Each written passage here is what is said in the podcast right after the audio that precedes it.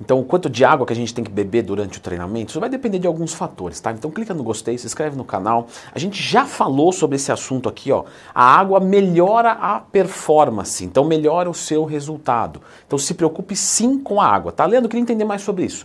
Lembra de procurar Leandro Twin mais temas se você tiver qualquer dúvida. Bom, vamos começar do começo. É preciso tomar água antes do treinamento? Como a gente falou aqui, se você vai desidratado treinar, você vai perder performance. Então, sim, é necessário que você se hidrate antes do treinamento, mas não necessariamente imediatamente antes, né?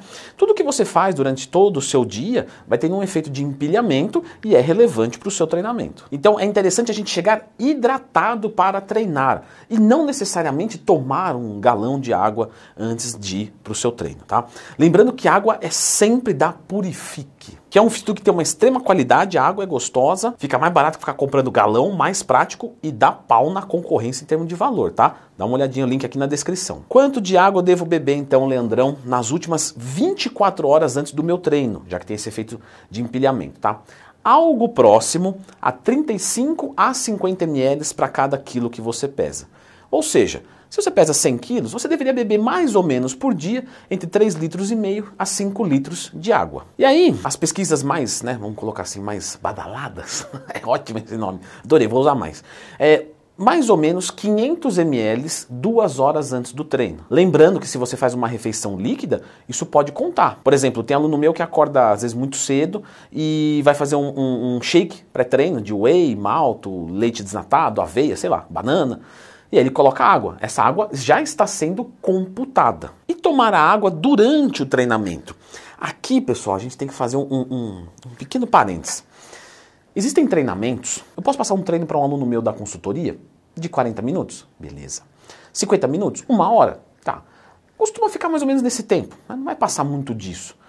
Agora, existem treinos é, de outras modalidades, sei lá, arte marcial, futebol, ciclismo, maratona, que são atividades de duas, três horas às vezes treinando. Ou, né, não é treino, é, é, é realmente uma, uma competição. Então, essas atividades abaixo de uma hora, se você está bem hidratado, você nem precisa beber água, certo?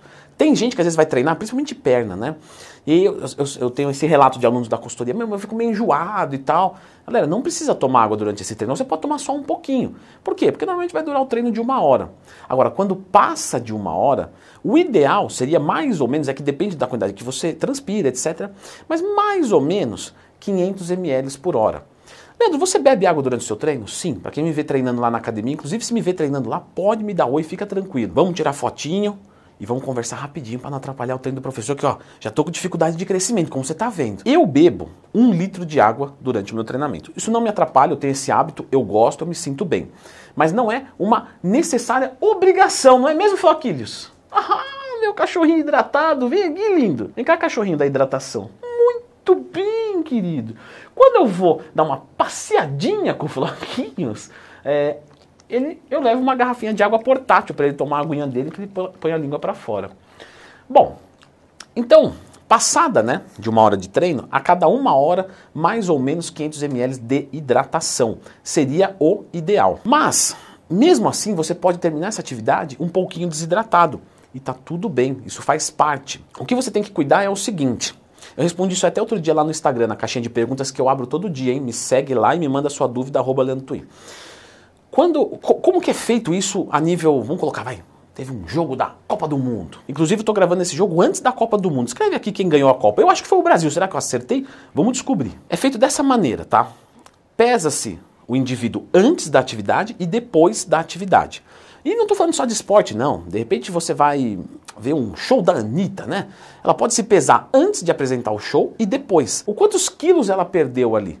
Ah, ela perdeu 2 quilos fazendo um show gente sabe que desses 2 quilos, provavelmente quase tudo é água, né? E se não for, a gente arredonda.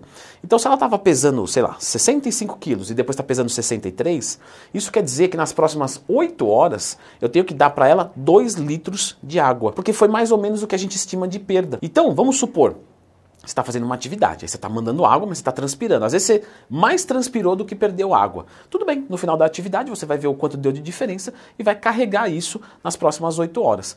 Quando às vezes é uma diferença muito pequenininha, ah, deu meio quilo aí, ah, isso é tranquilo, porque você já vai continuar bebendo água mesmo, você vai terminar o seu dia bebendo bastante água. Agora, quando é uma coisa a mais, assim, muito severa, né, às vezes uma atividade muito comprida, 3, 4 horas, a gente fortalece um pouquinho mais. Agora, será que vale a pena mandar alguma coisinha a mais, né, uma suplementação intra-treino para musculação, para essas outras atividades para melhorar a performance?